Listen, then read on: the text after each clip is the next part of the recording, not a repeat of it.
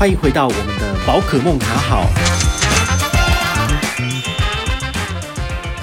嗨，各位听众朋友，大家好，我是宝可梦。今天呢，要来跟大家做一集节目，来聊聊这个会转卡。哎，会转卡。之前不是已经有讲过一集了吗？啊，好像都是在有点业配，大家讲说它多好多好，其实也不一定啦。好，所以今天这一集呢，我就是要来跟大家聊聊这张卡片的缺点。好，我们讲好也讲不好，所以呢，这张卡片你是不是真的适合你自己？我觉得你必须心里面有一把尺，你要先去了解这个产品，才能够决定要不要办这张卡片。之前，如果你想了解，呃，就是汇钻卡的一些优点啊，还是它厉害的地方，你可以去听之前的节目。好，那这一集呢，来跟大家讲讲它的几个缺点哦。第一个就是说，我们都知道它的这个点数倍数放大很厉害，就比如说三趴变六趴，但是它的门槛是五千，所以这个五千的意思，如果你是在呃刷。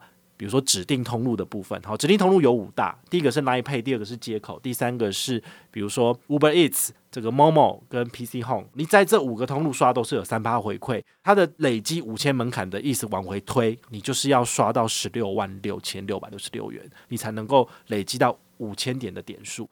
那这对一般人来说很困难吧？有事没事你会在比如说行动支付刷个十六万嘛？很难。但是呢，它这个产品，我个人觉得它的设计是有点要偏向走高端族群哈，高端消费族群的人就有可能会用得到这个优惠，所以他就会把它呃设定的有点高的门槛。当然，当然，我希望说呃将来比如说大家都觉得很不好，然后都没有人在用，它的办卡量很差，它有没有可能把这个门槛被降低？比如说只要一千点就可以兑换两千元，这样对大家来说不是蛮好的嘛？好，所以我觉得。大家在各大平台或者是网络上面去讨论，然后觉得太高了，你都可以讲出来，在我的一些粉丝页啊、好贴文下面，你也可以如实的去反映你的想法。好，那能够让就是呃厂商去觉得说，诶，这个产品好像设计的比较不好，那他也许在明年度他可以改得更好，甚至有没有可能你可以提出一些要求说，诶，我觉得五大通路好少哦，可不可以把比如说拍钱包加进来？好，或者是说呃有没有某些很棒的实体通路你也希望能够进去的，比如说 IKEA。之类的，好，所以呢，你就可以天马行空的去做建议。那尤其是你在我的平台下面做留言，其实他们都会看到。呃，他们要衡量就是信用卡社群的指标，只会找我啦。好，所以你可以在我的下面的贴文上面去反映你的想法。也许他们在下一个年度的规划的时候有可能列入哦。那第二个的话，就是说它的点数有效期限是两年哦。那这个两年就会造成一个问题，比如说刚刚第一个讲的是五千点才能够兑换一万块刷卡金嘛。那你要在两年之内做到，就比如说两年之内要刷到十六点六万，那一年就是要抓到八点多万嘛，哈，那八点多万一年要刷八万，对人家来说也是很痛苦哦，因为八万块除以十二是多少？你可能一个月也要刷个七千块，那小资族一个月薪水可能就两三万啊，怎么可能就是全部通通都在同一个通路刷六七千？好，甚至是说。呃，它的指定通路，比如说在网购的部分，你有十趴回馈卡，那你会拿三趴来刷吗？你可能也不会啊。好，所以这中间其实你的很多消费力道都会被不同的信用卡给瓜分掉了。好，所以这是你办这张卡片的时候，你必须要去思考的问题，就是说两年之内的点数会到期，你有没有可能在两年之内累积到五千点？好，这是一个很 critical 的问题。所以我的解法是什么？我当然不可能把我全家的消费就是全部都猛灌到这张卡片，只为了累积五千点嘛。所以我的做法是什么？我挑出某些特定的通路是可以让我拿到比较多回馈的，然后集中火力去支出。比如说，呃，水电费，水电费我们可以用接口支付的 APP 里面的缴费功能嘛，然后它可以刷卡。那你只要绑上汇钻卡就符合资格。好，这个也是跟内部确认过，是确定可以的哦。好，那你如果用这一招来做的话，其实你家里面的水费、电费。然后甚至是瓦斯费、有线电视费，全部都灌进去，有没有可能达标？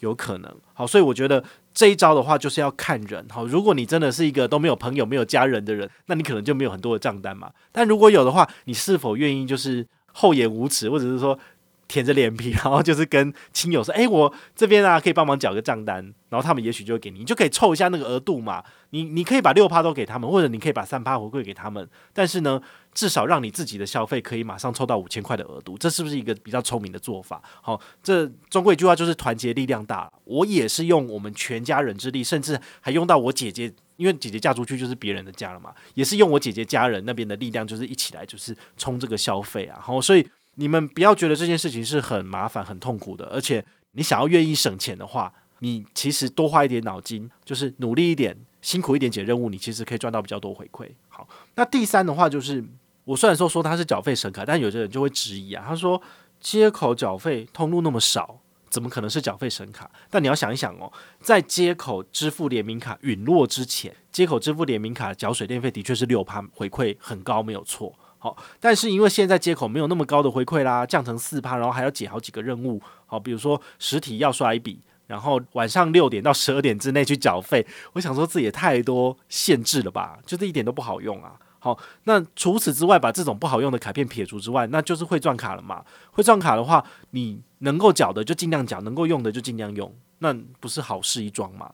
那当然，我们也很希望，比如说，诶，接口的缴费通路，它是不是能够再多拓展一点？甚至今年五月份的缴税季，好，综所税是不是可以用接口缴费来缴？如果可以的话，就是你用接口来缴税，你的重所税你可以赚到六趴回馈，这是打。打趴一挂所有的信用卡，你看中信商旅泰金卡再给你百分之零点二，这个六趴是它的几倍？三十倍，好多，对不对？所以我们当然就要赶快许愿哈，希望这个接口支付赶快就是想办法强壮一点，然后就是变得更厉害哈。那这样子的话，我们才能够用信用卡赚更多回馈嘛。所以这都是我们消费者的一些呃想象嘛。哈，今天这一集就是跟大家聊聊说，如果它的回馈不只是这样子，如果它的门槛降低，如果它的通路变广了。那你是不是可以拿到更多利多？好，所以我们大家要一起努力哦，就是尽量在社群上面去发声，能够让银行让他们内部去看到我们的需求，它就有可能进行改善哦。所以这是好的。那讲完缺点之后，我来聊一一两个优点哈，因为这两个优点其实也是我自己个人觉得很不错的。好，所以你们也不要就是看了缺点就觉得它都没有什么什么优点哈，它其实还是有的。那但是我的角度会跟别人不一样，比如说呃，官方一直都没有在强强调说它的这个呃兑换里程的这个功用，大家可能都觉得还好。但是呢，呃，其实对于我想要累积新航里程或者是亚洲万里通的人来讲，我的缴费的部分其实你也知道嘛，缴水电费怎么可能可以累积里程？不可能。但是你透过这张卡片你是可以累积的，然后最高是多少？呃，十六点六元一里，好，就是缴一百块钱，然后你可以拿到，比如说三点一点兑换两里，就变六里的，好，所以我觉得你就算不想要去兑换刷卡金，就是翻成六倍这么高，你把它拿来缴水电费，然后最后把它就是汇进去你自己的航空公司的里程计划里面，它也是很划算的，好，所以这个是我个人觉得非常棒的亮点，但是都没有人发现，我也不知道，好，那因为十六点六元一里在国内消费。好，那五大指定通路都有，其实已经算是很厉害了。那重点是它是免年费的，好，所以第二个重点，它的优点其实是免年费的哦。一般的里程卡是要缴年费的，好像我自己的旅人无限卡，每年八千块还是要硬着缴啊？为什么？因为在五大通路以外，我还是需要累计新航里程，所以我还是需要那张卡片让我国内十八元一里。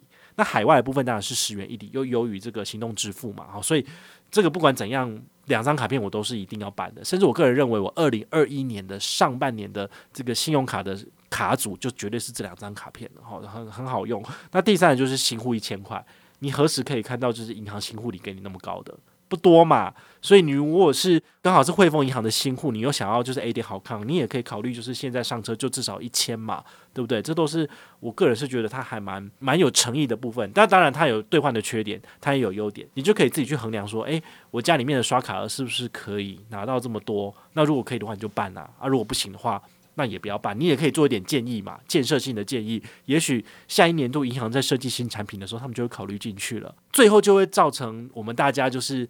互利共荣的一个好景象，就是呃，你愿意给他一些良性的建议，那他也能够变得更好的产品，能够让整个台湾的信用卡社群更蓬勃发展。那当然，这就是我就是做这一集节目来跟大家就是真实的、真诚的剖析的一个很重要的这个初衷啦。好，希望你会喜欢这一集的节目，然后看了如果觉得不错，下面有办卡链接可以点下去办。好，那你想要了解更多，也有文章链接都可以看一下，好不好？